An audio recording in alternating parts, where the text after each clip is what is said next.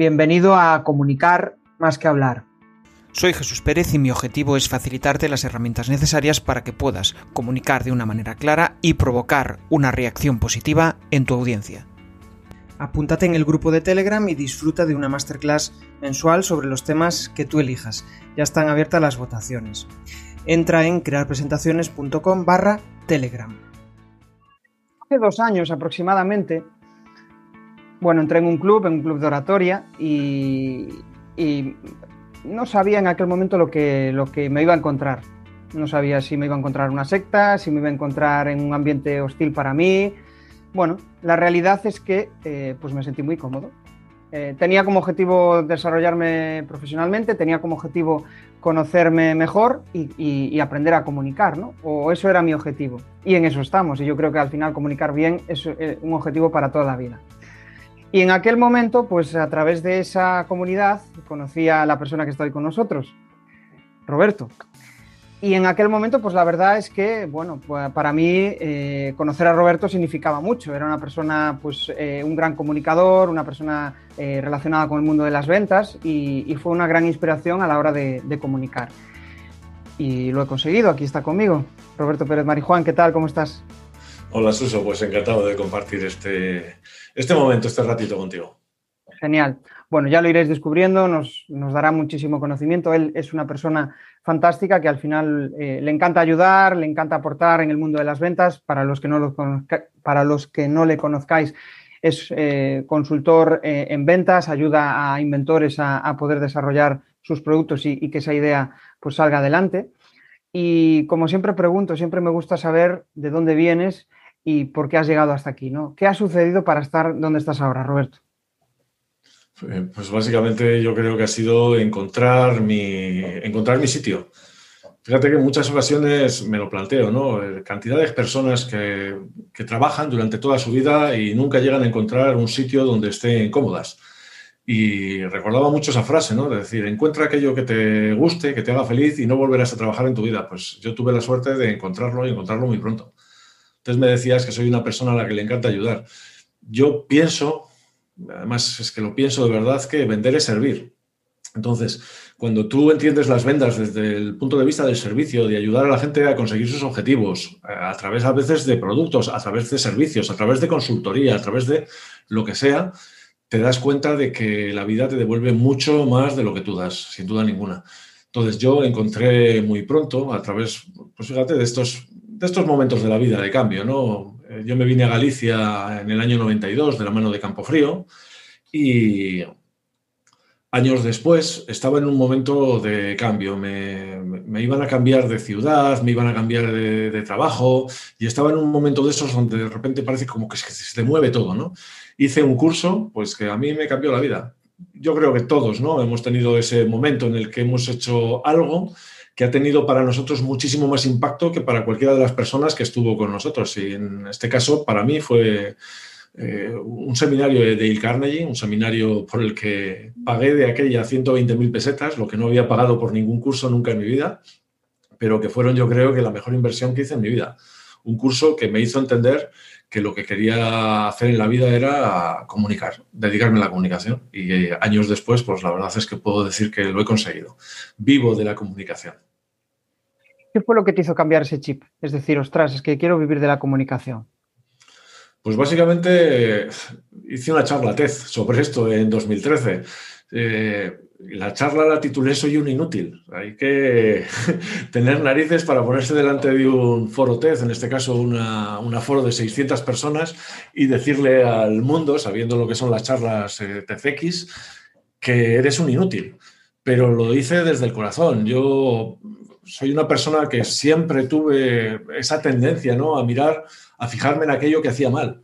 Y siempre tuve una tendencia a intentar mejorar en todas aquellas cosas que hacía mal. Hasta que un día, eh, os invito a que veáis la charla, la charla TED, luego imagino que la podrás poner en los, en los enlaces, eh, me di cuenta de que dedicar esfuerzos a aquello para lo que ni estás dotado ni te gusta es una pérdida de tiempo enorme y es mucho más rentable el dedicar esfuerzos a aquellas cosas que se te dan bien. Primero, porque te va a costar mucho menos y porque el avance va a ser cuántico.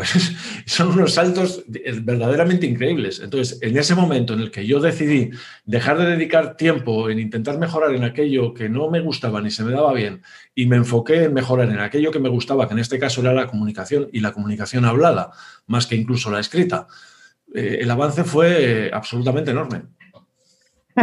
es cierto, o sea, yo creo que, y desde mi punto de vista, ¿no? Siempre nos enfocamos en aquellas cuestiones que tenemos que mejorar, pero no nos enfocamos en las cuestiones en las que somos buenos. Es como que, bueno, ya soy bueno en esto, ahora tengo que buscar cosas en las que mejorar. Pero de repente, cuando potencias en lo que eres bueno, de repente como que se abren nuevos mundos, ¿no? Hablabas de la formación de Del Carnegie, para mí es un referente, eh, he leído eh, uno de sus libros, no recuerdo ahora el título, el de cómo influenciar a las personas, puede ser, o algo así, si no me equivoco. Tengo aquí, los cuatro.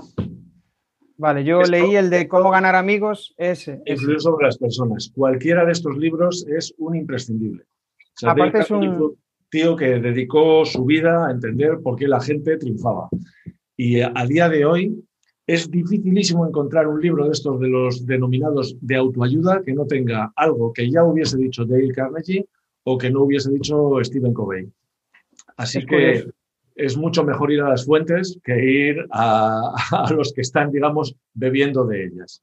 Sí, yo creo que al final es como que casi todo está inventado a nivel de razonamiento humano, pero siempre mm. le damos la versión 2.0 o la 3.0, ¿no? Y, y Dale Carnegie, eh, al, cual os recomiendo leer, eh, cuando, o sea, los ejemplos, aunque son súper antiguos, es que tiene una vigencia eh, importantísima. Cuando empiezas a ver el razonamiento de la comunicación humana, de, cómo interactuando con las personas desde la preocupación por esa persona, ¿no? Eh, todo cambia. ¿Qué, opinas de todo esto, Roberto? Mm, eh, perdona porque estaba pensando ¿no? en eso que decías de que los ejemplos son antiguos. Depende completamente de la, de la, versión y de la edición que compres. ¿Qué es lo que pasa? Que cuanto más antigua sea la edición, yo tengo alguna edición que es del año 60 y pico. Ah. más antiguos son los ejemplos, pero Dale Carnegie es una institución a nivel global, al igual que Toastmaster, este club, digamos, de oratoria, ¿no? Con el que iniciabas la, charla, y periódicamente actualizan esos ejemplos. Si tú compras la versión más actual, vas a encontrarte con ejemplos que van a ser más cercanos, pero no por ello mejores que los que había, porque como tú bien dices, básicamente mm, las cosas que nos pasan hoy son las cosas que pasaban no hace 100 años, hace 2000. Si tú empiezas a, leer ahora a los autores romanos y dices, pero es posible que esta gente ya pensara de esta manera, qué modernos eran. Y efectivamente, como tú bien dices, lo que hacemos es intentar reinventar la rueda, ¿no? Para vender hay que coger los mismos conceptos y darles una nueva pátina, un, nuevo aspecto que nos permita pues, llamar la atención de la gente simplemente. Genial. Bueno, hablas de formación y es un tema que me encanta y al final pues yo creo que la, desde mi punto de vista la vida es un aprendizaje constante, ¿no? Y mm. quería reflexionar contigo qué otra formación de las últimas que has hecho te han hecho clic. Si la hay, porque igual es que no hubo ninguna formación o la última que valores tú más. Pues mira, no una formación en concreto, porque yo soy una persona que encontré mi, mi potencial, digamos, en la capacidad de de unir ideas diferentes. Así como hay personas que lo que dicen es, lo que tienes que hacer es elegir un tema y centrarte en él, para mí el motor, digamos, ¿no? la herramienta que me ha permitido convertirme en la persona que soy ha sido seguir los consejos que me dio un, un maestro hace ya muchos años. Yo, fíjate, fui un mal estudiante, no, fui el peor estudiante, repetí tres veces COU mis padres estaban empeñados en que hiciese una carrera y yo llegué hasta donde me permitió mi inteligencia natural porque de estudiar no fui nunca, no, no tenía esa capacidad de ponerme ni media hora delante de un libro para estudiar nada. Entonces llegué hasta allí nada más. Y recuerdo como si fuera hoy un profesor que cuando terminé, y te estoy hablando de los años 80, me dijo, Roberto, eh, ahora terminas, pero no dejes de estudiar nunca y me dio una técnica que me ha acompañado durante el resto de mi vida y que me ha funcionado de manera increíble y yo la comparto con vosotros. Él me dijo, haz por lo menos, por lo menos tres cursos todos los años. haz un curso que tenga que ver con, lo que tú estés desarrollando profesionalmente y ahí he hecho, pues fíjate, miles de horas en temas relacionados con el marketing, con la comunicación, con las ventas. Otro curso que tenga que ver con la gente con la que te estás rodeando, ¿sí? Con, y ahí he hecho cursos, pues no sé, yo estaba trabajando en Visual Publinet en una empresa relacionada con el mundo de las nuevas tecnologías y me iba a hacer un curso sobre, pues, eh, sobre e-commerce y yo sabía perfectamente que tendría mucho más conocimiento quizá que hasta el profesor que lo estaba impartiendo. Pero allí iba a estar con gente que estaba interesada en aprender de eso, ¿no? Y la verdad es que me funcionó muy bien. Y luego, haz otro curso que tenga que ver con tus intereses personales, con algo que no tenga que ver con nada con tu trabajo. Entonces, he hecho cursos, pues no lo sé, de reconocimiento de setas, he hecho cursos de, grafología, he hecho cursos relacionados con el conocimiento humano, como aquel de Dale Carnegie en ese momento determinado. Entonces, sobre arte, sobre eh, sobre cosas que a priori dices, bueno, ¿y qué vas a sacar de esto? Pues no lo sabes, pero es como decía eh, el santo Job, ¿no? Los puntos solamente se pueden unir hacia adelante. Hay muchas veces que tú haces las cosas y, si tuvieras que decir, ¿para qué hago esto? No lo entenderías. Pero sin embargo, muchas veces no puedes hacer una estimación de a dónde te va a llevar esto. Pero sí que es puedes estar seguro de que va a llegar un momento en la vida en que te alegrarás de haberlo hecho, porque eso acabará cobrando sentido. Entonces, los últimos cursos que estoy haciendo tienen mucho que ver con las nuevas tecnologías. Soy una persona a la que le gusta mucho la, tecnología, he estado trabajando durante muchos años en, en, lo que ahora se ha dado en llamar la transformación digital de las empresas, como consultor en una de las principales empresas de unas agencias web de, de Galicia. Y pues cosas ahora mismo como como blockchain, cosas como la impresión 3D, cosas como eh, la, inteligencia artificial, como la, realidad virtual, la realidad aumentada, el Internet de las cosas. Todo eso me llama la atención. Entonces, lo que hago muchas veces es hacer cursos cortos. Soy un gran amante de los MOOCs. O sea, creo que ahora mismo hay una enorme posibilidad de formarse gratuitamente y de hacer algo que recomienda a todo el mundo, que es su PLE, su Personal Learning Environment, es crear su propio entorno de aprendizaje, el hacerte tu carrera a tu medida. Eh, venimos de un mundo en el que te decían, si tú quieres ser arquitecto, estas son las asignaturas que tienes que cursar y estas son las horas que tienes que dedicar a cada una. Ahora estamos en un mundo en el que cada uno de nosotros podemos hacernos nuestro propio perfil profesional aprendiendo lo que queramos aprender. Entonces, no recomendaría ningún curso en concreto, sino lo que diría la gente es, entra en alguna de estas plataformas de MOOC y busca cosas que te llamen la atención, que te resuenen, porque lo peor que puede pasar es que hagas dos lecciones y digas lo abandono, no te habrá costado nada. Interesante. De hecho, al final cuando te escucho hablar em, veo muchísima pasión, muchísima energía. Entonces quería preguntarte, ¿cómo crees que inspiras a, a, tus clientes, a tus alumnos? Porque al final son tus dos principales públicos, ¿no?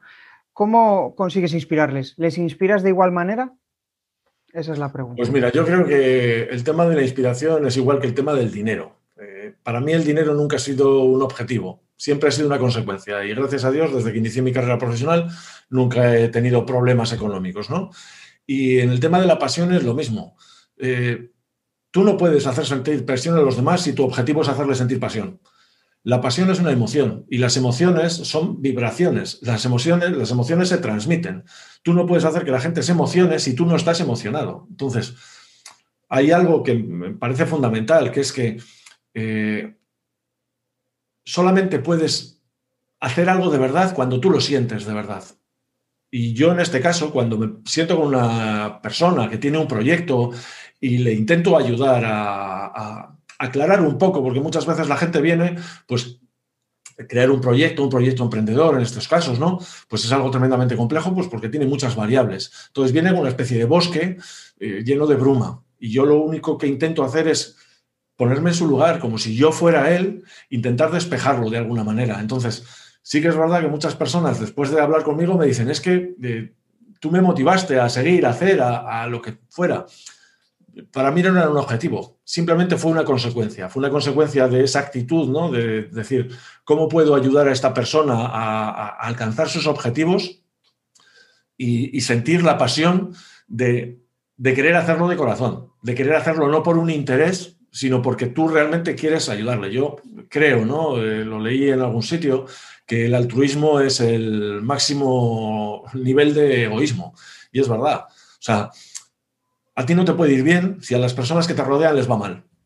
Esto es así de claro. Entonces, nuestro máximo interés debería ser, por lo menos al mío, es que las personas que me rodean, las personas con las que en un momento determinado tengo un contacto, les vaya lo mejor posible. Y en ese momento hago todo lo que esté en mi mano para hacerlo. Genial. De hecho, cuando, o sea, pienso en eso y, pienso en, la realidad de que muchas veces en nuestro ego lo que nos hace es todo lo contrario, ¿no?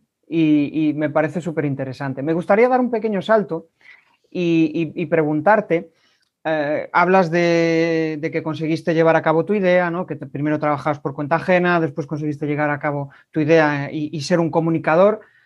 Y como eres un comunicador, pues me gustaría preguntarte cómo empezaste a comunicar al mundo tu idea, tu idea de negocio. Pues es que fue algo muy gradual. O sea, date cuenta que yo, claro, hice el camino. Y el camino fue, primero, trabajar por cuenta ajena y trabajar durante años. Además, tener la suerte de trabajar en una multinacional. Pasar de una multinacional, campo frío, en este caso, en un sector muy específico como es el de la alimentación, a, pues casi casi a, finales de los 90, meterme en algo que de aquella era, no sé, pues como meterse ahora en el tema de las criptomonedas. Era algo que decías, bueno, en Internet, ¿y eso qué es? O sea, mi madre no tenía ni siquiera la capacidad de hablarle a sus amigas y decirle, bueno, ¿a qué se dedica tu hijo? Pues no lo sé, trabaja con ordenadores. Y eso ya hacía pues que sus amigas dijesen, bueno, pues si trabaja con ordenadores, entonces debe estar bien. Pero claro, me metí en Internet con unos socios que eran personas que tampoco habían acabado la carrera, que en un momento determinado dijeron, pues ¿qué hacemos? Pues no hemos terminado empresariales, pero mira, con lo que hemos hecho, igual podemos montar una empresa. Y montaron una empresa en el año 96. Entonces, juntos, sin tener ningún conocimiento ni, ni, del mundo de la empresa ni de nada, pues logramos construir una empresa que a día de hoy sigue funcionando y que es un referente dentro de, dentro de Galicia y a nivel de España, trabajando incluso en proyectos internacionales en el mundo de Internet. Y luego, claro, hubo un, momento en el año 2013 en el que yo pensé que mi recorrido en este mundo ya había terminado. O sea, yo, claro, tuve la suerte de vivir Internet desde el principio. Eso fue una absoluta gozada, el poder sentarte pues, con los principales dirigentes de empresas y, contarles, ¿no? cuál era tu visión de cómo iba a ser el, mundo en, en, el futuro, el mundo de hoy, y que ellos te creyeran. Pero a medida que fue pasando el tiempo, pues claro, eh, ya no eran los gerentes de las empresas los que te recibían, ya eran los directores comerciales o los responsables de marketing. Claro, en el último momento ya eran pues, prácticamente los de informática. Yo nunca he sido una persona técnica, siempre he sido una persona de negocio. Entonces llegó un momento en el que eso me aburría y, tenías que andar explicando el por qué una página de 300 euros no era lo mismo que una de 3.000. Y decías, bueno, pues, ¿y esto va a ser todo ya? ¿Y esto va a llegar hasta aquí? Entonces fue ese momento en el que decidí, podría montar mi propio proyecto. Encontré, por suerte, que eso es, yo creo que es la mayor suerte que puedes tener en el mundo, encontrarte un socio con el que compartas valores, con el que te entiendas y con el que además te complementes. Yo encontré esa figura en Juan José Romero Cruzat, fundamos Suma Importancia en el año 2013 y desde 2013 pues hemos llegado hasta, hasta aquí. Pero llegamos siempre con lo, que, con lo que es la metodología Lean, con un, tenemos una hipótesis, pensamos que esto es algo que nosotros podemos aportar y creemos que hay gente que puede estar interesada en ello hasta el punto de llegar a pagarlo. Y haciendo, ese, haciendo ese camino, hemos llegado hasta aquí. Con los inventores empezamos a llegar pues porque se cruzaron en nuestro camino y nos dimos cuenta de que ahí había una necesidad de mercado brutal, de personas que sabían mucho de producto, que sabían mucho de desarrollar un servicio incluso, pero que luego, llegado el momento de poner ese producto en el mercado, pues encontraban unas barreras brutales. Entonces empezamos ayudándoles pues, a conseguir dinero. ¿sí? Los inventores tienen una idea que, que comparten prácticamente todos y que es una idea loca, que es, este producto es tan bueno, tan bueno, tan bueno, que cuando yo lo presente me lo van a quitar de las manos. Me van a dar dinero los inversores sin ponerme ninguna pega. Y eso no pasa ni aunque tú tengas el mejor invento del mundo. Entonces, ahí es donde nosotros encontramos que nuestra manera de comunicar era un, punto diferencial. De hecho, es, trabajamos en un concepto que es el de visual sales, el de ventas visuales, en el que lo que trabajamos es la vista es uno de los órganos principales y, vamos, creo que el 40%, según Susana Barrows, eh, es una neurocientífica americana, es, es española, pero trabaja en Estados Unidos, decía que el 40% del cerebro está destinado a procesar todo lo que tiene que ver con los estímulos de la vista. Y seguimos hablando demasiado. Entonces, a través del oído no llega más que una pequeña parte. La, la, vista ahora mismo es algo absolutamente esencial para comunicar. Y nosotros lo que hemos hecho ha sido encontrar ese camino, pero no porque tuviésemos la idea ya desde el principio, sino porque hemos encontrado el destino mientras caminábamos. ¿Y qué vinculación hay entre esa parte visual y, la escucha? Si, si es que la hay. Hombre, la hay toda. Cuantos más sentidos involucrados estén involucrados en una comunicación, más fácil es que alguien te, entienda. Porque date cuenta que la, comunicación no se trata más que de eso. Si, nosotros nos vamos a la raíz latina de comunicar, nos vamos a encontrar eh, con, un concepto que es el de caminar en común el de, caminar hacia el mismo sitio, el de decir, yo, mira, voy a, poner voy a poner algo que tengo en mi cabeza, lo voy a transformar en algo. Esos conceptos pueden ser imágenes, pueden ser palabras, sonidos, pueden ser, puede ser cualquier cosa que llegue a nosotros a través de los sentidos. Y de lo que se trata es de conseguir la máxima fidelidad. Que esto que tú tienes en la cabeza sea exactamente lo mismo que se implanta en la cabeza de quien te está escuchando, de quien está al otro lado de la comunicación. Como tú bien sabes, eso normalmente no pasa.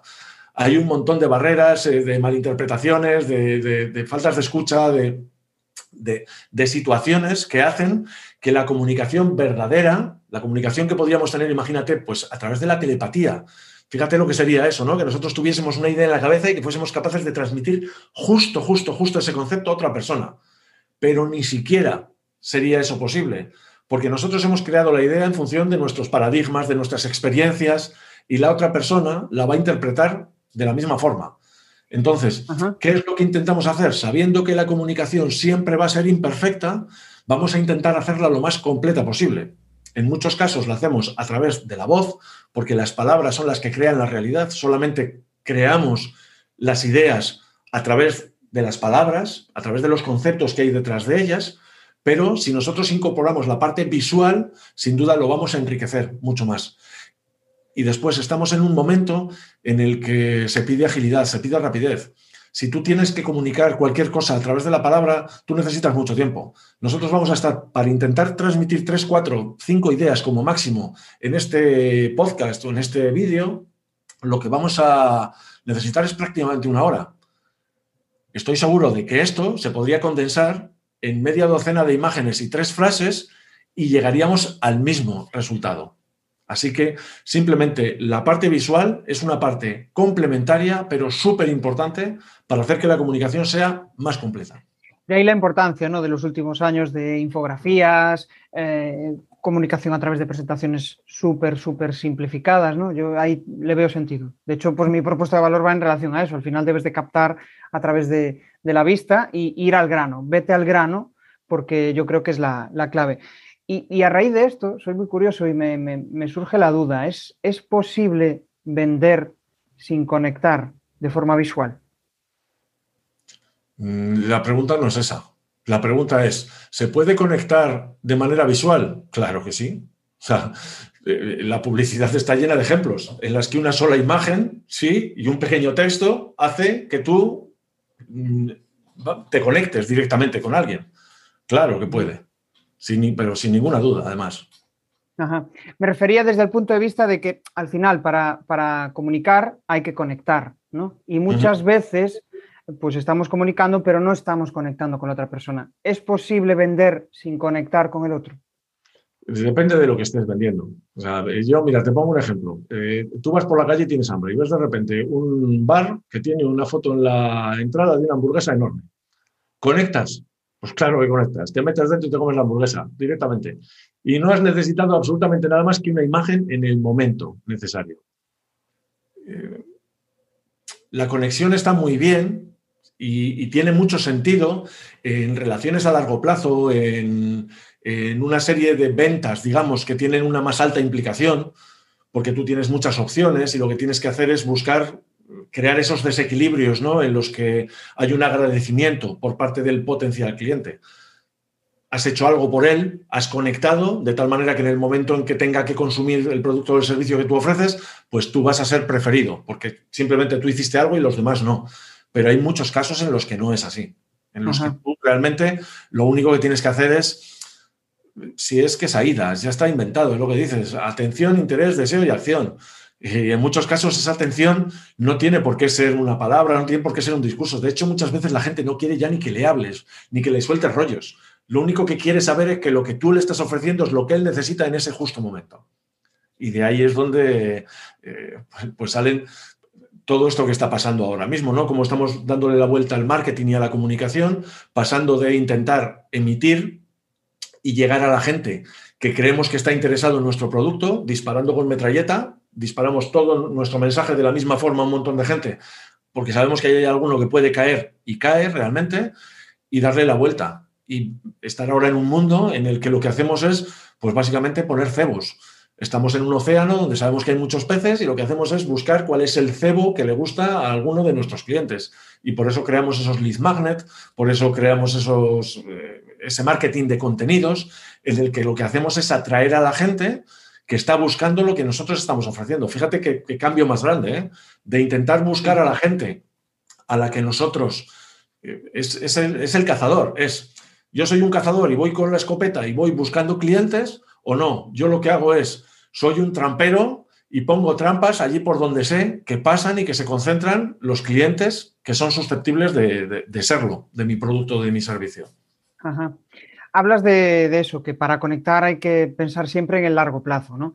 En, tu comunicación, ¿qué prefieres? ¿Esa conexión o, prefieres otro tipo de, formas para captar la atención? No, eh, yo siempre he sido de largo plazo. La verdad es que la ventaja que he tenido es que dentro del mundo de la, venta, ¿no? Siempre he estado con empresas que han buscado la relación. O sea, yo era una persona que, por ejemplo, en Campo Frío, pues eh, tenía visitas a las mismas personas durante todas las semanas. Tenía mi ruta y claro, no tiene ningún sentido el decir, vengo un día y doy un pelotazo y luego se ha acabado.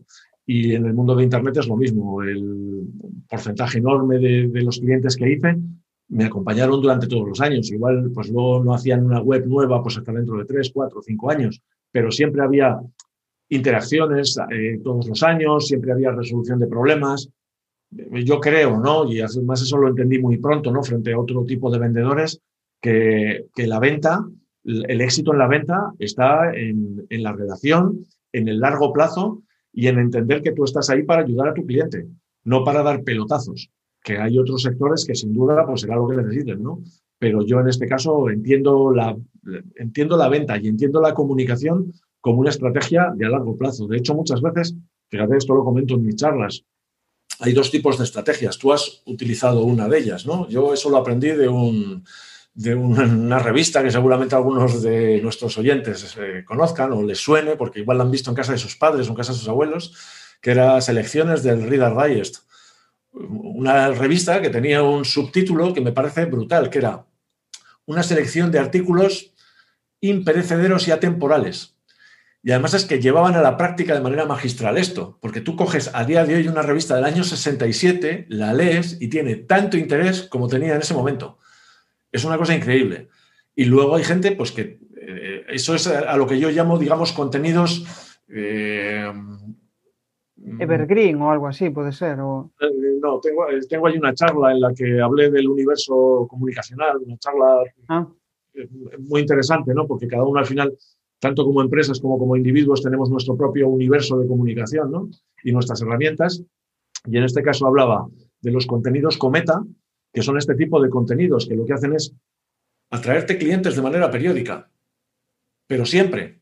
Y luego los contenidos eh, asteroides, los contenidos que al final son contenidos que están muy relacionados con, la actualidad, que te pueden traer muchos clientes ahora mismo, ¿no? Pero que dentro de un año no van a servir para nada. Pues un caso concreto, si tú ahora haces cualquier cosa y le pones detrás la palabra COVID, pues ahora hay mucha gente que irá a verlo, simplemente porque ahí hay una sensibilización.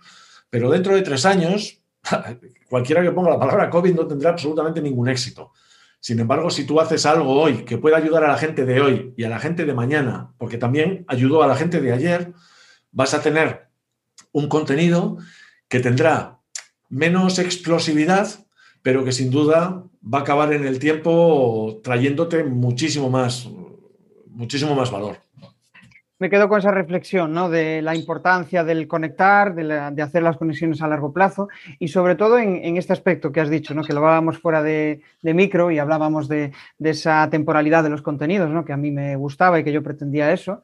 Y, con esto me gustaría dar un, un pequeño avance y saltar hacia otro aspecto muy importante en el cual tú también eres experto y es las formaciones. ¿no? Y me gustaría descubrir el método que tú usas, es decir, cómo elaboras todo el contenido de tus formaciones, desde el primer paso, desde que te dicen tienes que dar una formación de X, hasta el último paso que llega, pues esa, eh, bueno, esa charla, esa formación donde tienes que hacerlo de manera online, de manera offline. ¿Cómo haces todo ese proceso y, qué medios usas? Si usas presentaciones o no para, para todo ese proceso. Pues mira, te diré, como te comentaba antes, yo fui un mal estudiante, no, un rematadamente mal estudiante. Entonces, eh, puedes decir, ¿qué hace dando formación un tipo que fue un mal estudiante? De hecho, yo muchas veces me sorprendo, ¿no? Eh, hace unos años quise hacer un máster de comunicación y me dijeron que no podía hacerlo porque no tenía una carrera universitaria. Y yo dije, es curioso, o sea, no puedo hacer un máster de comunicación y doy en decenas de máster, doy clase. O sea, puedo dar clase, pero no puedo recibirla. Es una cosa que me pareció absolutamente sorprendente, ¿no? Entonces, ¿cómo doy la formación y cómo la planteo yo? Primero, la planteo desde el punto de vista de alguien que es mal estudiante y alguien que entiende que a la gente no le gusta estudiar, a nadie. Yo he hecho esta pregunta en decenas de, auditorios. ¿A cuántos de vosotros os gusta estudiar desde el punto de vista tradicional de la palabra, ¿no? De sentarse delante de un libro o de algo y de empezar a tal. Y levantan la mano dos o tres, los frikis de la sala. Pero luego les preguntas, ¿a cuántos de vosotros os gusta aprender? Invariablemente el 100% del auditorio levanta la mano, porque a todos los seres humanos nos encanta aprender. ¿Qué es lo que pasa? Que cada uno aprendemos de una manera diferente. Yo hay, fíjate, algunos de estos cursos que hice, de los que te decía antes, pues tienen que ver con la PNL. Yo he hecho muchos cursos que tienen que ver con el conocimiento del ser humano, con el conocimiento de las personas, ¿no? Porque al final a mí me gustan las personas, me gustan hasta las malas personas, porque de todas aprendo. Entonces, cualquier herramienta eh, que tenga que ver con la psicología, que tenga que ver con el comportamiento humano, con la sociología, que tenga que ver con, la biología incluso, me interesa. Cada uno de nosotros aprendemos de una manera diferente. Tú sabes perfectamente que hay personas pues, que son capaces de estar escuchando durante una hora a una persona y salir con una idea clara. Y hay otras personas que son incapaces de hacerlo. Entonces, ¿qué es lo que hago yo? Primero, ponerme un objetivo, que es que la gente aprenda sobre un tema. A veces es un tema amplio, comunicación, y a veces es un tema concreto, cómo dar una charla en público. Entonces, lo primero que hago es eso, definir cuál es el objetivo. Soy una persona que tiendo a irme mucho por las ramas, porque soy más de contar historias. Entonces, en un momento determinado, cualquier palabra me hace recordar algo y salto a ello. Eso lo puedes hacer en una charla informal, pero no lo puedes hacer en un curso porque al final resulta que has dado las 5, 6, 8, 10 horas del curso y no dijiste nada de lo que tenías que hacer. Entonces, para eso es para lo que utilizo presentaciones. Y lo que hago sobre todo es despertar la conciencia. Creo que, creo que la gente tiene muchísimo más capacidad de aprender por sí misma que capacidad de aprender de lo que le cuenten otros. Entonces, mi objetivo muchas veces es nada más despertar el interés. Fíjate que hay dos tipos de motivaciones, ¿no? La motivación extrínseca y la motivación intrínseca. Muchas veces pensamos que la motivación extrínseca funciona y funciona de aquella manera. O sea, tú vas a una charla de uno de estos grandes gurús motivacionales y es verdad que igual sales y, durante la primera hora estás encendido diciendo me voy a comer el mundo. En cuanto pasen dos días se te ha olvidado todo. La única manera de avanzar en la vida es tener motivación intrínseca. Y la única, el único objetivo que tengo yo en un curso es intentar que la gente encuentre cuál es su motivación con respecto a ese tema, descubrirles la belleza que hay detrás. Hay una frase que me encanta y que digo muy a menudo que es, el conocimiento lleva al reconocimiento. Es decir, si tú eres capaz de darle un cierto conocimiento a alguien sobre cualquier tema, esa persona acaba reconociendo la belleza que hay en ello, porque hay belleza en todo, ¿eh? Hay belleza en las matemáticas, hay belleza en la física, en la lengua, hay belleza en la literatura, hay belleza hasta en las cosas a las que nosotros digamos, no nos acercaríamos nunca, porque no tienen ningún interés. Pero cuando de repente te encuentras con alguien que siente pasión sobre algo, es capaz de transmitirlo. A muchos de nosotros nos ha pasado con profesores. Todos nosotros tuvimos asignaturas preferidas. Y si nos damos cuenta muchas veces, la asignatura no fue la preferida por sí misma. Lo fue porque un profesor nos introdujo la pasión que sentía por ella. En algunos casos, pues a mí, por ejemplo, me pasó con la biología. Me encanta la biología y, he seguido estudiando muchísimo alrededor de eso sin que mi trabajo tenga en principio nada que ver con eso. Sin embargo, no tuve la suerte de tener ese tipo de profesores pues en matemáticas y en física, que fueron las que me quedaron ahí en, eh, pues eso, eh, haciendo, digamos, de, bloque. Pero al final se trata de eso, se trata simplemente de entender que si tú quieres enseñar, lo que tienes que hacer es sembrar la semilla de la curiosidad en la gente que, tienes delante. Se me ha quedado en la mente de todo lo que has dicho, ¿no? Que realmente tus formaciones son transformacionales. O sea, no buscas ser una formación de aprendizaje solamente en la cual haya conceptos, sino que haya un antes y un después. Y eso me parece... Primero, Suso, porque es que la información ya está en todas partes. O sea, la formación de antes tenía sentido pues porque quienes sabían eran el profesor y, si tenías que encontrar una información, pues tenías que acudir a los libros, a las bibliotecas. Y si querías aprender sobre algo, tenías que ir a la escuela o a la universidad. Ahora no, ahora la, información es ubicua, la tienes en todas partes. Y de lo que se trata es de desarrollar nuevas herramientas, que son herramientas muchas veces que tienen que ver con, con entender que tienes que tener un criterio, que tienes que, ser selectivo, que no todo lo que te... Porque antes tú decías, está en el libro, esto es palabra de Dios. Ahora no, ahora tú te puedes encontrar información y puede ser información absolutamente falsa. Pero si tú no tienes ese criterio, digamos, y tienes esa capacidad de decir, voy a comparar fuentes y voy a ir a diferentes sitios, pues no vas a poder conseguir avanzar.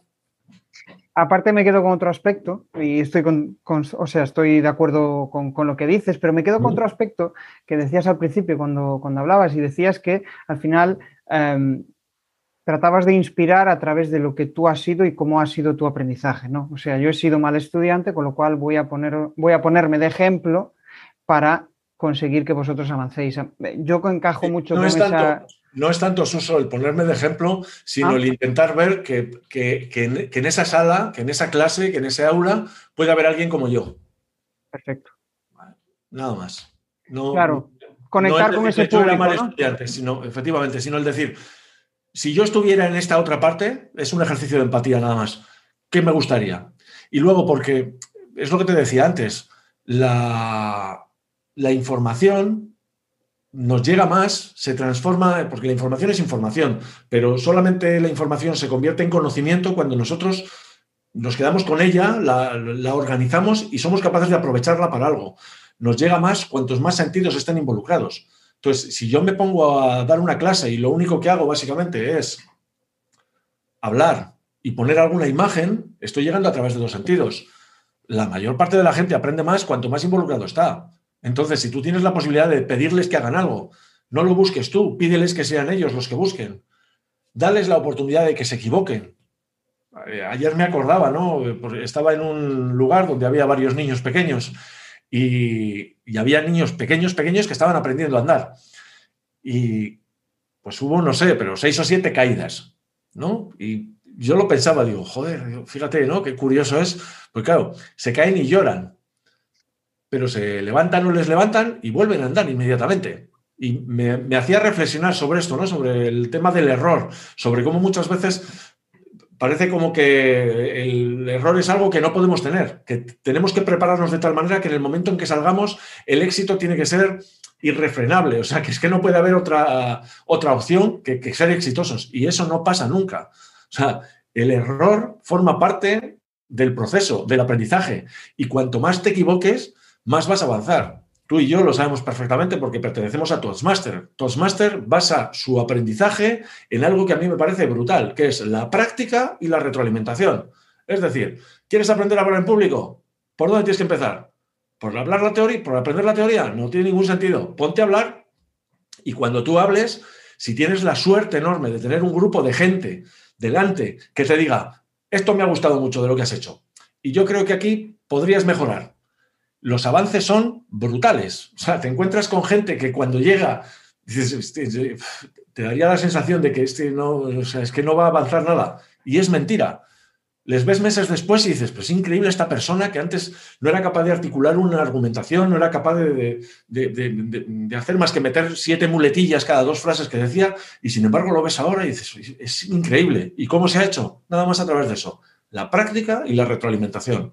Para mí, sin duda, son las bases del aprendizaje hay una frase que, o sea, que, a raíz de todo esto, ¿no? Mm, la interioricé y para mí me hizo un clic. Y era, yo siempre estaba eh, ansioso por eh, sentirme seguro y, actuar, ¿no? Pero es todo lo contrario. Empieza a actuar, empieza a practicar y a partir de ahí empezarás a sentirte seguro. la repetiré hasta la saciedad y de hecho yo creo que en cada capítulo siempre hago alguna referencia, pero es cierto, es, es esa metodología tú empieza, empieza y empezarás a sentirte seguro. Es que si no empiezas, nunca más vas a poder avanzar. a los españoles nos pasa mucho esto. De hecho, uno de los grandes problemas que tenemos los españoles con los idiomas y por qué hay tanto porcentaje de población que no habla más, más de un idioma es básicamente eso, porque no se lanza. Porque lo que hacen, no, no, primero tengo que aprender toda la gramática y la ortografía y luego ya, una vez que ya sepa esto, entonces ya empiezo a hablar. ¿Y qué es lo que te sucede? Que no, que no hablas nunca directamente. ¿Qué hacen los demás? Se lían a hablar y veten cada patada al diccionario que vamos, que, vamos, en la Real Academia les prohibirían, les vetarían la entrada de por vida. Pero no pasa nada, porque eso lo haces una, dos, tres, cuatro veces. A la quinta ya has aprendido cómo se construye esa frase, cómo se dice esa palabra y lo haces nada más. Y todo al final está en la acción. Sí, y al final es todo un cambio de mentalidad. Tu mentalidad va cambiando, tu mentalidad va avanzando y al final es como que eh, pierdes esos miedos, que al final es el miedo desde mi punto de vista, ¿no? El, único combustible del ser humano es la autoconfianza. O sea, si, tú tienes autoconfianza, si tienes autoestima, tú eres capaz de hacer cosas y de enfrentarte a retos. Porque tienes confianza en que lo vas a conseguir y, además que aunque no lo consigas a la primera, los conseguirás a la segunda, a la tercera, cuando sea, pero porque tienes confianza en ti mismo. Pero cuando tú no tienes esa autoconfianza, tú no te atreves y todos son miedos y todos son excusas y todos son el decir, no, no, ya cuando esté preparado. O sea, hay gente que tiene un tren entero lleno de conocimientos. Es como si tuviese un, tren entero cargado de fusiles, listos para disparar, pero no tiene ni una sola bala. Entonces, te encuentras con gente que te la encuentras en un montón de sitios y dices, bueno, ¿y, qué sigues haciendo? Sigo haciendo lo mismo de siempre. Pero joder, se ha aprendido un montón de estas cosas, ya, ya, pero es que cuando esté preparado, no vas a estar nunca preparado.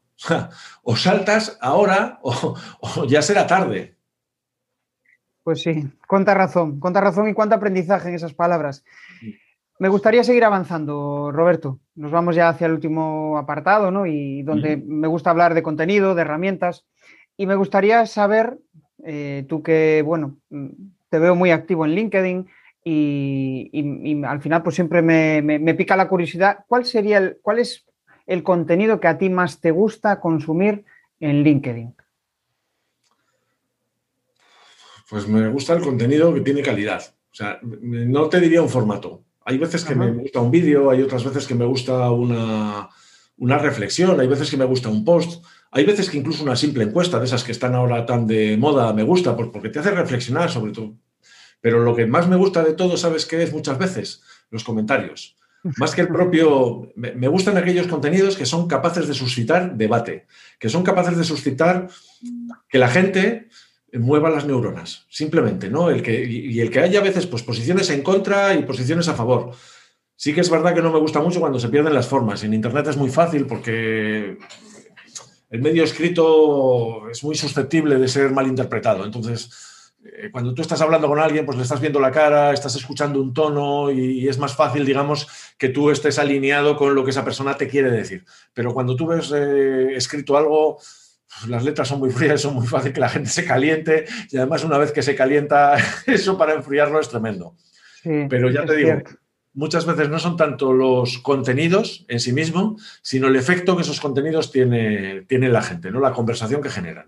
Es cierto, de hecho, eh, esto que acabas de decir de las malinterpretaciones en los contenidos escritos me hace pensar en mi época en el chat de, ING Bank, eh, en el cual pues eh, yo hacía muchísimo foco con, los agentes de que tenían que usar un lenguaje súper, súper asertivo y súper empático, porque así como una persona tú lo expresas desde tu ser y para ti suena normal, para el otro puede sonar súper, súper eh, pues eh, agresivo, ¿no? Y, es cierto, me hizo, me hizo pensar en eso. Bueno, fuera de ese aspecto que, me parece súper interesante, me gustaría preguntarte, em, bueno, pues al final generas contenidos en diferentes formatos, ¿no? A través de mail, a través...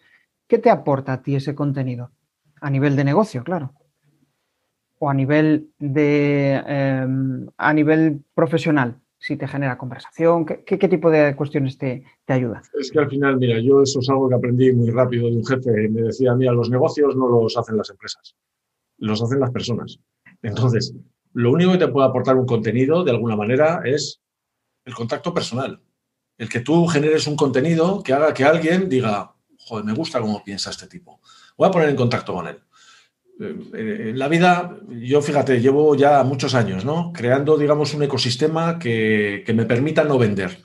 Y sobrevivir en el mundo de la venta sin vender solamente tiene una alternativa, que es hacer que te compren. Entonces, básicamente es crear ese ecosistema en el que se generen las oportunidades. Seguro que muchos de vosotros habéis leído un libro de Alex Rovira que se, titula La buena suerte y que habla sobre esto, ¿no? Se habla sobre que te, hacen buscar un trébol de cuatro hojas y te pasas todo el libro buscando tréboles de cuatro hojas sin encontrarlos, hasta que te das cuenta de que tú puedes pensar, ¿cómo puedo hacer yo para crear las condiciones necesarias como para que nazca un trébol de cuatro hojas? Y esto es así, nada más. Tú generas contenidos con el fin de encontrar gente afín a ti, gente yo es que ya no trabajo desde hace mucho tiempo con gente con la que no me siento a gusto. Eh, hice ya hace mucho tiempo un, proyecto ¿no? al que llamé algoritmo de decisión, que tenía que ver con una necesidad que tenemos los profesionales, que es elegir, decidir. Los profesionales liberales por cuenta ajena, que estamos metidos pues, en el mundo de la consultoría, en el mundo del diseño, en el mundo de Internet, ¿no? que al final somos freelance, como les quieras llamar, tenemos un gran problema. En muchas ocasiones no nos llegan proyectos y en otros casos, como era el mío, te llegan muchos. Entonces, claro, yo soy una persona a la que le cuesta decir que no, por, lo que te decía antes, porque mi vocación está el servicio. ¿Qué es el problema? Que si tú le dices a todo el mundo que sí, al final, pues tú no vas a tener el tiempo necesario como para hacer todo lo que tienes que hacer, ni lo vas a hacer con la calidad. Entonces, llega un momento en el que tienes que decidir. Y claro, la manera de decidir tiene que ver con tus propios intereses. Muchos podrían decir, oye, pues mira, yo decido por qué. Pues decido por el proyecto que me, dé más dinero. Yo nunca he hecho eso. Como te decía, el dinero para mí nunca ha sido un objetivo, siempre ha sido una, una consecuencia, ¿no? Pero, por ejemplo, para mí tenía sentido el que tuviese un peso dentro de ese algoritmo, pues iba a aprender algo nuevo. Si ese algo nuevo que iba a aprender me iba a servir para seguir por el camino que yo tenía en la cabeza, si iba a trabajar con gente interesante, si iba a trabajar con gente que me iba a aportar cosas. Entonces, en función de todo ese tipo de parámetros que fui definiendo, pues yo decidía, cuando alguien me venía y me decía, tengo este proyecto y quiero que estés conmigo, pues yo decía, pues sí o pues no, pero lo decía sabiendo que no lo estaba diciendo por un tema subjetivo meramente interpretativo, sino que lo estaba haciendo de una manera que estaba alineada con lo que yo quería hacer qué fantástico es poder elegir, ¿no? Y al final, pues yo creo que cuando trabajas alineado con personas que tienen tus valores o que comparten eso, mm, eh, tu forma de entender la vida o que incluso lo que aprendes de él son aprendizajes, ¿no? Yo creo que es eh, de las mayores cosas. Y yo desde de las cuestiones que cuando descubrí eso me hizo, me hizo clic y dije, pues claro, es que la vida hay que compartirla con, con quien tú eliges y con quien merece la, Estamos en, un, mundo en el que vamos a cazar en tribu. O sea, venimos de un mundo en el que parece que nos hacían cazadores individuales, ¿no? Tienes que ser el responsable de sacar tus propias castañas del fuego. Eh, si tienes que pisar a otro para conseguir tus objetivos, písale sin ningún problema. Y, y, estamos en un mundo en el que va a ser completamente distinto, en el que la gente que va a salir adelante es la gente que sea capaz de trabajar en red, que sea capaz de aportar valor de manera permanente, que no sea un tema de decir, llegué aquí y ya estoy colocado, ya está ahora que no me muevan. Y voy a intentar manejar los hilos para que nadie me quite lo mío. Toda la gente que tiene ese pensamiento le quedan muy pocos años de vida laboral, ¿eh? y emocionalmente, y, estoy convencido, emocionalmente es una eh, sobrecarga. Te pasa muchas facturas, sin, duda, ninguna. pasa muchas facturas, sí. Puedes tener estás, viendo enemigos, estás viendo enemigos por todas partes. todo el mundo parece que te va a quitar un trozo de tu tarta y tú lo que haces es intentar protegerlo. Y claro, tú puedes intentar, ¿qué les pasa a los leones? Los leones van y son, van muy felinos, ¿no? Por la selva. Pero luego, claro, vienen un grupo de hienas y al final los leones se tienen que dar el tiro. ¿Por qué? pues porque son un montón de llenas. Entonces, si tú eres una persona individual y estás trabajando con gente que trabaja en red y que trabaja en grupo, por mucho que quieras, te van a acabar comiendo. Eso es así. Yo que pertenezco a muchos y he tenido mucho contacto y he, formado a muchos grupos de networking profesional, te das cuenta de que lo que funciona es eso, de que tú tienes un grupo al que perteneces y al que estás interesado en aportar lo mejor de ti. Y no estás pensando en lo mejor para ti. Lo mejor para ti es una consecuencia de que un grupo de personas estén buscando lo mejor. Sí. ¿Sabes? Pero lo mejor para el grupo. Y a veces te tocará a ti y otras veces no. Pero cuando tú tienes un grupo de esas características. No, y ah. aparte yo lo que veo de, o sea, lo, que veo es que cuando transmites confianza y confianza en el otro, al final se acercan a ti personas que, que, que irradian esa misma emoción cuando buscas desconfianza, al final también atraes eso. ¿Que puedes encontrar ranas en el camino? Pues seguramente, ¿no? Porque, bueno, pues igual aún no están ubicados en, esa, en ese valor de, la confianza, pero eh, estoy, estoy, convencido, estoy convencido de que si, vas con confianza hacia una relación para generar valor y, y un win-win, al final lo que te viene es eso. Sí, y luego también esto es una cuestión de lo que yo llamo lluvia fina.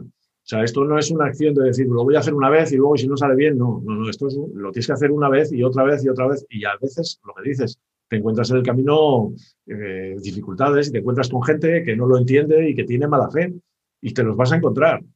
A nosotros nos pasó en suma importancia en algunos casos, pues trabajar con gente y, y, yo ahí desarrollé una frase que digo muy habitualmente y que me funciona muy bien, que es hay que darle a todo el mundo la oportunidad de equivocarse. Y tú lo que no puedes hacer es basar tus relaciones en la desconfianza, que es, vamos a colaborar, vale, pero a ver qué vas a poner tú. Entonces, tú pon primero, porque luego si pones tú, ya pongo yo. Entonces, si empezamos así las relaciones, vamos mal, pero muy mal. Entonces, nosotros, por ejemplo, basamos siempre todas nuestras relaciones en la confianza y le damos a la gente la posibilidad de que se equivoque una sola vez. Eso sí, si se equivoca una vez, no hay segundas oportunidades hay en el mundo decenas de personas, decenas de profesionales excelentes con los que colaborar. Y si esa vez es una equivocación y es un error, ese error le asumimos. Pero si tienes esa sensación de que ha sido algo premeditado, venga, hombre, no, no queremos gente de esa en nuestro entorno. Nosotros, a lo largo de los años, porque lo que te digo, esto es un tema de lluvia fina, hemos ido desarrollando un grupo de personas a nuestro alrededor que son excelentes profesionales yo al final le digo muchas veces a las personas cuando damos charlas motivacionales, pues para gente que está buscando trabajo, para gente que está buscando desempleo por cuenta ajena, les hablamos de que el modelo que está viniendo es un modelo tipo Hollywood. Es un modelo como el de los actores, donde todo comienza, en este caso, por un guion. Aquí todo comienza por un proyecto. Hay una idea en la cabeza y hay que buscar la pasta necesaria, hay que buscar la financiación para hacerlo realidad. Y cuando se encuentra esa financiación, pues se empieza a contratar a la gente y se empieza a contratar a los directores, a los fotógrafos, a los de cámaras, a los actores, a todo el mundo. Esa gente se reúne, hace el proyecto y cuando termina el proyecto, cada uno para su casa. Y se han dado lo mejor de sí mismos, se han llevado, primero, el conocimiento y el aprendizaje de esa nueva experiencia.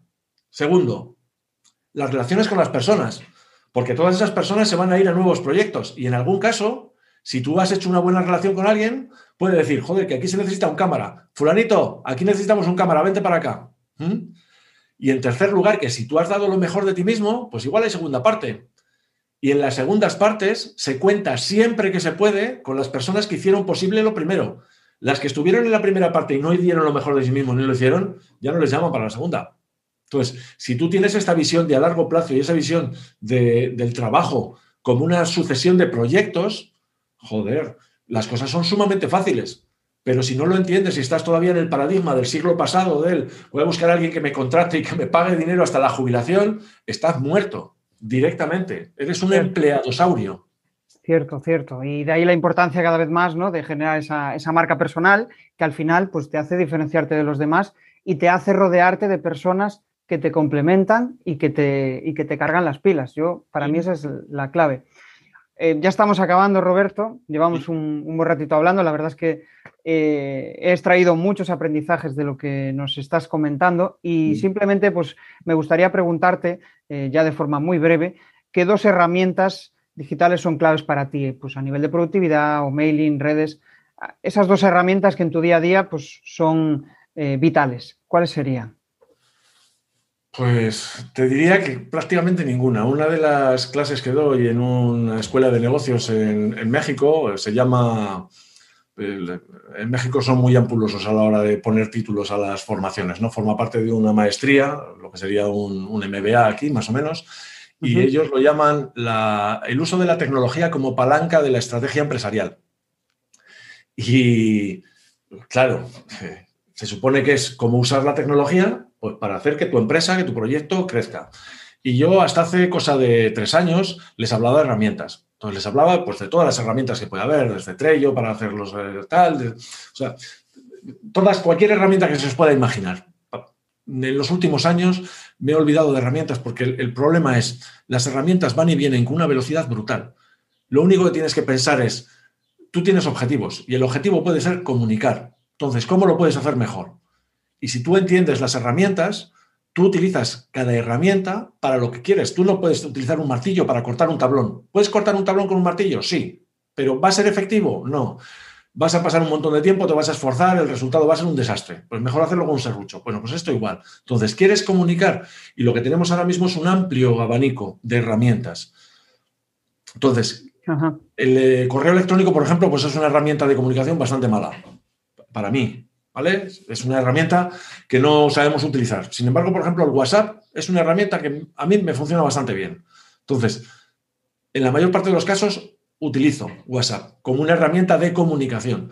Luego me dices, pues, eh, ¿una herramienta para gestionar proyectos? Pues depende. Cada herramienta tiene el suyo. Hay veces que igual con Google Drive eh, te sobras y te, y te bastas. Y hay otras veces que no, que tienes que utilizar un Trello, tienes que utilizar eh, un Discord o tienes que utilizar cualquiera otra de las, de las nuevas pero no por un tema de ahora viene esto, ahora voy aquí, sino ¿cuál es mi objetivo? Mi objetivo es tener la información centralizada. Mi objetivo es tener una comunicación rápida y fluida con mi equipo. Mi objetivo es que toda la gente tenga una visión clara del estado del proyecto. En cualquiera de esos casos, utilizas herramientas específicas. Pero ya te digo, la panoplia de herramientas que hay ahora mismo es tan enorme que, que esto quedaría obsoleto seguramente antes de que se publicara. No te digo más. Sí, sí, sí. Yo es una cosa que, o sea, de lo que tú dices, ¿no? Primero la estrategia y después la herramienta. Primero ten claro lo que quieres. Qué bueno, qué bueno. Y yo les digo, fíjate que es una palabra mágica, se lo digo a todos, ¿no? Y además luego me hacen la pregunta y les digo, recuerda la palabra mágica. Y la palabra mágica, ¿sabes cuál es? Cuenta, Tutorial. cuenta. Tutorial. Tutorial. Claro. O sea, de hecho, el mayor problema que tiene la gente es ese obstáculo al aprendizaje, ese obstáculo al cambio. Es el decir, y ahora tengo que aprender una cosa. Pero eso es que ahora aprender a manejar cualquier herramienta de las que hay, es que tardas una tarde. En una tarde, eh, en una tarde estás por encima del nivel del 90% de la gente que utiliza eso. Simplemente con que te veas un par de tutoriales de cómo sacarle partido, de cómo hacer las cosas. Sí, no, pero es cierto, hay, mucho bloqueo en ese aspecto a, la hora del miedo a la tecnología y el... Pero bueno, hay, hay profesionales ¿no? que al final pues te, ayudan a desbloquear eso. Simplemente pues un pequeño taller y, muchas veces merece la pena invertir un, importe en eh, desbloquear eso y poder avanzar en la herramienta que estar tú viendo durante una tarde mil tutoriales ¿no? y, no avanzar. Claro, es que luego eso tiene, eso tiene otra. Es algo que todavía aquí en España todavía no tenemos muy claro, que es la, vamos a llamarle, no sé si la mentoría o la consultoría, ¿vale? Que es el decir, no gastar un dinero en que alguien que ya sabe me diga qué es lo que tengo que hacer y dónde tengo que poner el foco. Porque si no, lo otro, que efectivamente, es decir, voy a empezar a ver tutoriales y si yo parto desde una base de conocimiento cero, pues a veces igual tiro por una senda porque no es la correcta y pierdo tiempo. Entonces es un tema de que valores tu tiempo, ¿sí? Y es un tema de que cada vez más por ejemplo, tú lo haces. A nosotros nos contrata un montón de gente con el tema de las presentaciones, con el tema de decir, oye, mira, tengo que hacer, claro, te vienen ya cuando se juegan dinero. O sea, te viene alguien cuando dices, joder, es que voy a hacer una presentación y es que voy a pedir medio millón de euros. Entonces, yo no tengo por qué ser una persona que sea capaz de, hacer la mejor presentación. Pues aunque lleve haciendo PowerPoint toda mi vida, ¿sí? Entonces voy a recurrir a unos profesionales. Pero eso tiene que pasar a ser tiene que pasar a formar parte del pensamiento normal del decir, oye, pues mira, yo tengo un problema porque tengo un desorden en casa brutal y llevo toda la vida intentando eh, desbloquear esto y, ser más ordenado y no hay manera. Bueno, pues si te has leído ya todos los libros, igual tienes que llevar a tu casa a una persona que en un par de horas te dé cuatro nociones nada más, que te diga, mira, empieza por aquí y ya está. Esto es algo que aquí estamos años luz. En Estados Unidos básicamente hay un mentor o hay un coach o hay un, un entrenador o hay un profesional que te puede ayudar en cualquier tema concreto y te cobran un dinero prudencial, digamos, ¿vale? Porque tienen trabajo, no, no, por otra cosa. Pero es eso, es mucho más fácil llegar a un sitio cuando vas de la mano de otro que conoce el camino que no cuando eres tú el que lo va explorando. Sí, yo es algo que me costó aprender y, ahora, pues, eh, vamos, está dentro de, mi filosofía de, negocio. Cuanto antes eh, pidas ayuda, antes vas a avanzar y, te vas a evitar comer los errores que, otros ya han, trabajado. Para despedirnos ya, Roberto, Em, me gustaría que, lanzaras un mensaje a, la audiencia pensando en un profesional, ¿no? Un, profesional que, lleva tiempo trabajando en el offline, pero se encuentra, se encuentra un poco perdido en el online. Ha, dado formaciones en presencial, ha dado cursos en presencial, pero realmente en el online se encuentra perdido, no sabe ni cómo generar contenido ni, tampoco cómo dar eh, formaciones. Entonces, pues eh, sí que me gustaría que le, que le recomendaras ese, ese primer paso para, ¿Qué primer paso le recomendarías para avanzar en ese, en ese mundo online? Y después que lances tus coordenadas, eh, dónde pueden localizarte y, eh, que hagas spam de valor, ¿no? Eh, que hables de, tu, de, tu, de los productos que tú consideres. Vale, con el tema de, las formaciones, en el tema de la formación, sobre todo, sin duda, hacer algún curso de la gente que hace las cosas bien, ¿no? yo tengo muy buen recuerdo de un, de un curso, Formaciones Legendarias, en el que básicamente entiendes que lo que viene es todo digital y que independientemente de que vamos a seguir teniendo formaciones físicas, lo digital siempre va a estar ahí muchas veces las tareas, la retroalimentación, toda la parte, digamos, del backstage va a estar en esa parte digital y hay decenas de opciones, incluso gratuitas, nada más el meterse en los sitios donde se meten los formadores. Eh, a, ver sus comentarios, a ver qué es lo que transmiten. Es que hasta un simple grupo en Facebook. O sea, eh, algo tan sencillo como decir, me meto en un grupo de formadores en Facebook y digo, ¿por dónde empiezo? Y es recibir un feedback, pero vamos, instantáneo, directamente. Y ese conocimiento y esa posibilidad está a disposición de prácticamente todo el mundo. Luego también entender que vivir de la formación no es fácil, que es una carrera de fondo, que es una carrera en la que estás compitiendo con un montón de gente que a veces compite de manera honesta y a veces no. O sea, ¿cuántos de nosotros nos hemos metido a hacer un curso y a pagar dinero por una cosa que luego has dicho, menudo timo, cómo me ha engañado este, este tipo directamente? Y saber que eso pues, pues puede suceder. Por eso normalmente lo que hago yo siempre es acercarme a estos temas que son de mi interés de manera gratuita, lo que te decía, pues a través de un MOOC, a través de, de cursos o de formaciones cortas y sencillas que me den una base para poder entender qué es paja y qué es trigo. Simplemente eso. Y luego a partir de ahí ya encuentras. Y además, la ventaja que tienes cuando te mueves en este tipo de foros es que acabas encontrando gente con la que empatizas y con la que ya no haces una pregunta genérica a ver quién me responde, sino que te pones en contacto con fulanito de tal. Ahora, por ejemplo, no sé cómo evolucionará, ¿no? lo he estado siguiendo con mucho interés desde el principio, es Clubhouse. Es un nuevo modelo en el que básicamente lo que hacemos es casi casi radio en directo, ¿no? Y te metes en una sala en la que pueden hablar de cualquier tema. O sea, cualquier tema en el que puedas estar interesado, ahí hay alguien que está hablando. Y tener esa posibilidad de entrar en directo, ¿no? Y de poder preguntar a gente que normalmente sabe de lo, de lo que habla. Y que además, si no sabe de lo que habla, siempre va a haber otro que lo diga, ¿sí? Mm, está muy bien para, para comenzar acercarte a estos temas de tu interés, digamos, desde abajo, siempre casi casi en manera observador. Y luego ya escalarlo en función de que veas que hay, hay un interés real para ti y que, y que, realmente quieres hacer de esto un medio de vida o por lo menos un complemento de vida, ¿no? Yo hay algo que lleva conmigo desde el momento en que lo escuché por primera vez. Quien enseña aprende dos veces. Yo no diría que aprende dos veces, aprende tres. Porque en el momento que tú tienes que enseñar, tienes que entender aquello que estás comunicando y tienes que trabajar en ello. Entonces, eh, cuando lo impartes, también recibes una retroalimentación sobre si la gente lo entiende, si no lo entiende, cuál es su opinión, cuál es su visión. Entonces, ya te digo, eh, enseñar es aprender con esteroides. Mira, esto podría ser el título del, programa, ¿no? Sí, sí, sí, sí. Sí, sí, totalmente de acuerdo. Claro, y luego ya para hacer ese spam que dices de valor, no hay spam. Yo eh, llevo esta política de lluvia fina desde hace muchos años. Yo si busca alguien mi nombre en Internet, si alguien entra en Google y pone Roberto Pérez Marijuán, va a tener miles de resultados con, eh, con, páginas, con, enlaces, con posts, con vídeos, con, con podcasts, con un montón de, de contenidos, digamos, diferentes. Pero si tenemos un sitio, en este caso, donde está centralizada toda esa información, es sin duda a nivel profesional en sumaimportancia.com, en mi empresa, sumaimportancia.com, o en el caso de Internet a nivel personal, pues mi perfil en LinkedIn, donde soy bastante, bastante activo. Simplemente es buscar Roberto Pérez Marijuana en LinkedIn y allí me pueden encontrar. Estaré encantado además de, recibir la invitación a conectar de alguno de tus muchos oyentes. Genial, Roberto. Bueno, pues la verdad es que fue un placer. Fue una charla muy amena, de, sobre todo contigo dinámica. Conseguimos mucho dinamismo y muchos aprendizajes. Pues nada más, eh, te agradezco que hayas asistido. Seguramente no será la última, eh, la última visita. Seguro que aquí tenemos contenido para desarrollar. Lo que pasa es que bueno, tenemos que fijarnos un, un horario. Roberto, mil gracias y nada, nos vemos en el siguiente episodio. Un saludo. Gracias, gracias a ti, un saludo a tu audiencia. Adiós. Apúntate en el grupo de Telegram y disfruta de una masterclass mensual sobre los temas que tú elijas. Ya están abiertas las votaciones.